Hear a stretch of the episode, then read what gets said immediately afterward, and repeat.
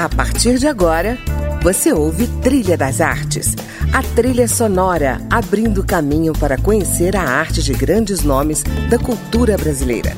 Música, opinião e informação na Trilha das Artes, com André Amaro.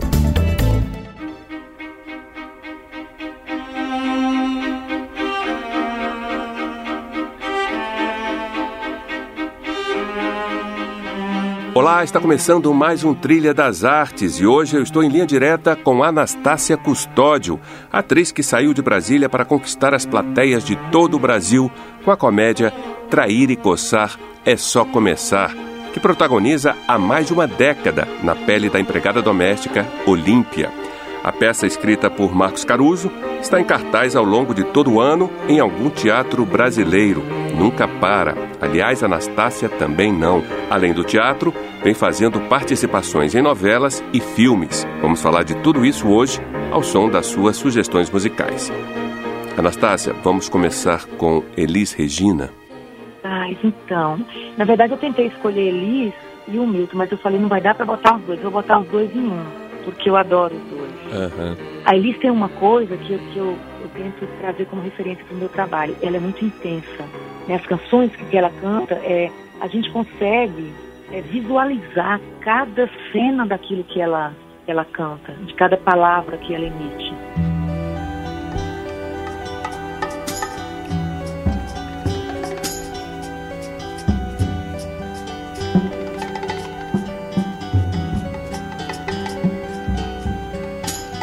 Para quem quer se soltar.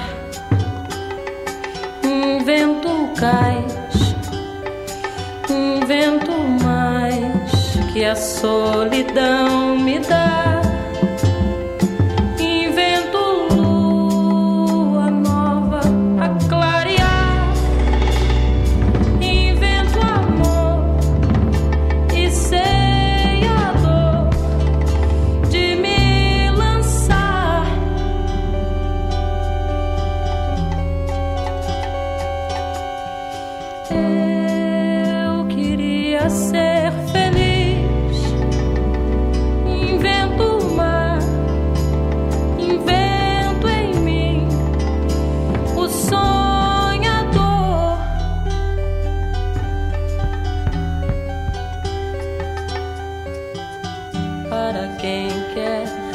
me seguir.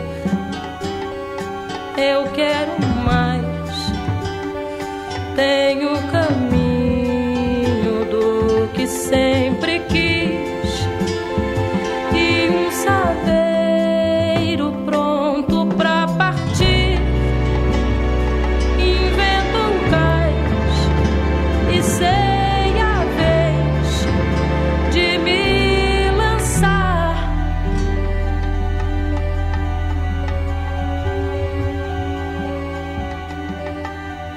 Anastácia, bem-vinda ao Trilha das Artes.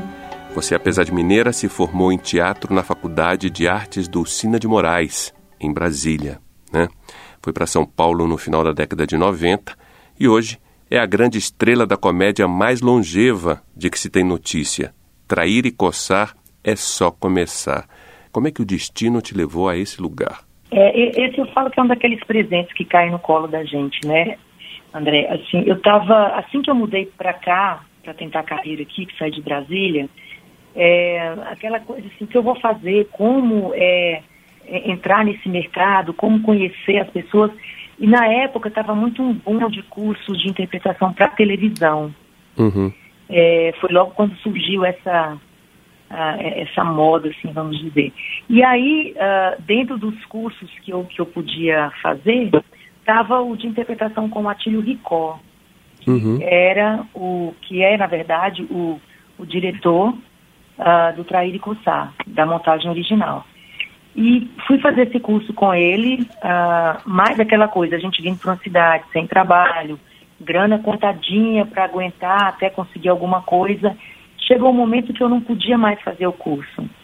Uhum. Eu consegui fazer a fase 1, Aí para dois eu já não tinha mais, mais grana para fazer, aí fui falar com ele, falei, olha, desculpa, adoraria fazer, mas não tem dinheiro e tal. É, contei um pouco da minha história, aí ele falou assim, não, você não vai deixar de fazer, eu te dou uma bolsa. é, vamos fazer o seguinte, você cuida da minha produtora, no sentido de abrir, uh, atender telefone, serviços gerais, inclusive. Olha. É, e, e aí eu te dou uma bolsa. Eu falei, na hora eu topei, eu falei, topo. Porque eu queria muito estudar e conhecer esse veículo que a gente não tinha muito acesso na época Uhum. aí, né? Uhum. Um ano e pouquinho depois, a atriz que fazia a Olímpia, que era a Carlinha Fioroni, Uhum. estava precisando de um stand-in. Uhum. E aí ele já estava me observando há algum tempo nos exercícios e, e acabei fazendo uma peça infantil ah, com ele também nesse meio tempo. Daí ele me chamou para fazer um teste. Ele falou, a gente precisa de uma substituta e tal, eu queria que você fizesse teste. Eu falei, olha, faço na hora. Aí fiz o teste, ele aprovou, Uhum. daí eu passei a substituí-la eventualmente, assim, uma vez por mês, uma vez a cada dois meses, quando ela não podia fazer por Uhum. alguma razão particular. Uhum. E, e nesse meio tempo também ele começou a dirigir na Record novelas, ele abriu o núcleo de, de dramaturgia lá e todos os alunos que faziam os, os cursos, todos faziam teste. Uhum. Eles eram conduzidos para o teste. Eu fui uma das pessoas também que foi fazer o teste e acabei sendo aprovada numa personagem, daí entrei para televisão. E hoje você tem alguém de stand-by para te substituir, eventualmente? Não temos mais. Já há uns ah, mais de 10 anos a gente não tem stand É você ou você? Eu ou eu, a gente trabalha de qualquer maneira, doente, só mesmo quando não tem voz, não- já, já fiz espetáculo com fio de voz, muito gripada, com crise de coluna, é, e todos nós, é, assim, é a nossa profissão, é uma escolha, né? Uhum. Eu sempre falo, a gente tem que amar muito, porque a gente abre mão de muita coisa Uhum. que é importante, família, amigos, ah, confraternizações, descanso no final de semana. Mas eu acho que a gente fica tão feliz qua- quando está atuando que nada, nenhuma abstinência, vamos dizer assim, nesse sentido, é, é difícil. O espetáculo ele vem sendo apresentado continuamente ou eventualmente a cada ano, assim, abre-se uma Não. temporada por ano. Nu- Como é que está funcionando hoje?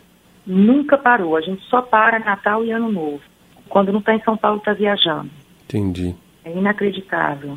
Bora continuar aqui na sua lista, Anastácia. Coração na Boca, da Zélia Duncan.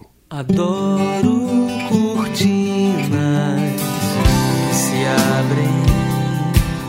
É, eu acho que ilustra muito essa coisa que acontece com a gente, que, que, que ama a profissão, mas que é tímido, né? Uhum, inventa de fazer uma coisa que você fala, meu Deus, o que, que eu estou fazendo aqui? uhum, De ter que abrir a cortina, você ter que entrar e, sabe? E, e, e- e até hoje, com 30 anos de carreira que eu faço agora em 2019, toda sessão do Traído e Coçar, toda sessão do Traído e Coçar, eu tenho calafrios, eu tenho dor de barriga, eu vou ao banheiro várias vezes, eu fico tremendo, eu sou frio. Literalmente o meu coração está na boca sempre a cada sessão. Adoro te imaginar, mesmo sem ter te visto.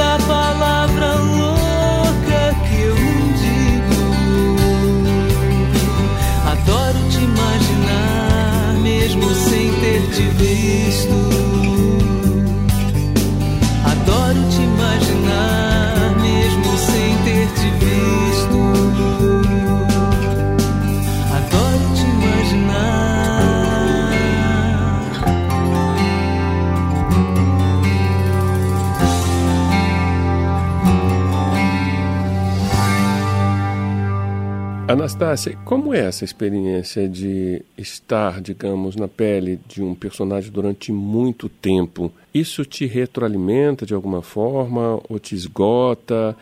Eh, que processos você vive é, com essa experiência única, né? Olha, eu acho que o que me mantém ainda no espetáculo, porque a gente, né, você como ator e como um excelente ator e diretor, você sabe que a gente tem esse bichinho uhum. de desafio, né? Claro. Então, eu confesso que muitas vezes, e, e, não é uma coisa rara, me incomoda um pouco não não não estar tá em, outro, em outras atividades, assim, no teatro. Mas esse espetáculo, ele é tão atípico, essa personagem é tão rica, e durante esse tempo eu passei por mais de sete direções, a estrutura do espetáculo é a mesma, o esqueleto é o mesmo, o texto com pequenas modificações e atualizações feitas pelo Caruso, que ele, é, de vez em quando, ele dá uma... É, sem perder a, a, identidade dos anos 80. É, mas, assim, cada diretor que entra, ele tem a, o seu olhar. Aí, consequentemente, a gente tem que mudar a, a forma de atuar. A gente já teve uma direção que era história em quadrinho, muito estriônico, é, saltos, gritos e muito, muito mesmo assim exagerado. E agora é o mais natural possível. É, você fica nessa loucura e de não deixar o espetáculo ficar no automático, procurar sempre fazer como se estivesse estreando agora. A gente ensaia toda semana. A gente fala do espetáculo todo final do espetáculo a gente sai é, falando, corrigindo cena, então, talvez isso me mantenha. Se fosse um espetáculo que a gente não tivesse esse diretor presente, corrigindo, mandando quilômetros de páginas de e-mail que a gente recebe toda semana, é, uma produção atenta e criteriosa, é, colegas em cena, assim, um ajudando o outro e, e é, talvez eu não, não, tivesse, certeza, talvez não, com certeza não estaria mais. É, então, não é uma coisa assim que você ensaiou e faz com os pés nas costas. Porque toda semana tem uma alteração, uma correção, um corte, um ajuste, um, um, e a personagem vai mudando ao longo disso, né? Bom, vamos encerrar esse bloco então com quem cantando? Pode ser Rubi? Eu faço de tudo para ir aos shows dele aqui. Ele é um cara extremamente respeitado aqui. O trabalho dele, ele, todo mundo que conhece o Rubi, ou quem não conhece, quando ouve o Rubi, é unânime. Ele é super respeitado, o trabalho dele é admiradíssimo. E eu sou fã do Rubi. Rubi musicou nosso primeiro, nossa primeira peça infantil aí em Brasília, a Lenda do Vale da Lua, uhum. com a Rosina Chaves, que dirigiu. Eu tive essa honra. E o Ai, é, eu acho que é porque ele fala dessa coisa do coração que vai ficando descolorido, sabe?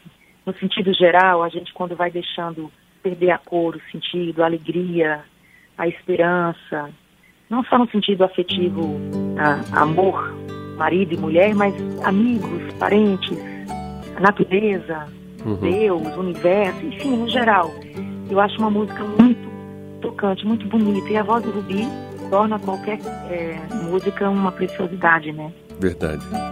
Vamos lá. Deu meu coração de ficar dolorido, arrasado num profundo pranto.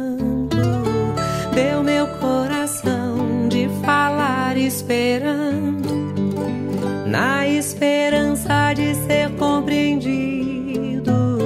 Deu meu coração equivocado, deu de desbotar o colorido, deu de sentir-se apagado, desiluminado, desacontecido.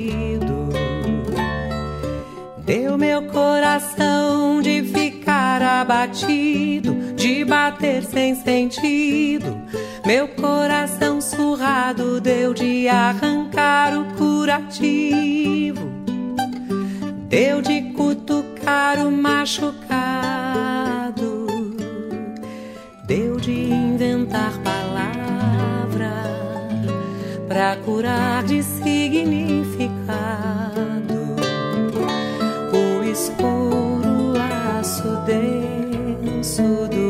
Silêncio no coração trespassado. Você está no Trilha das Artes e hoje eu converso com a atriz Anastácia Custódio, que há mais de uma década protagoniza a comédia Trair e coçar é só começar. A gente continua o papo depois do intervalo. Não saia daí, voltamos já.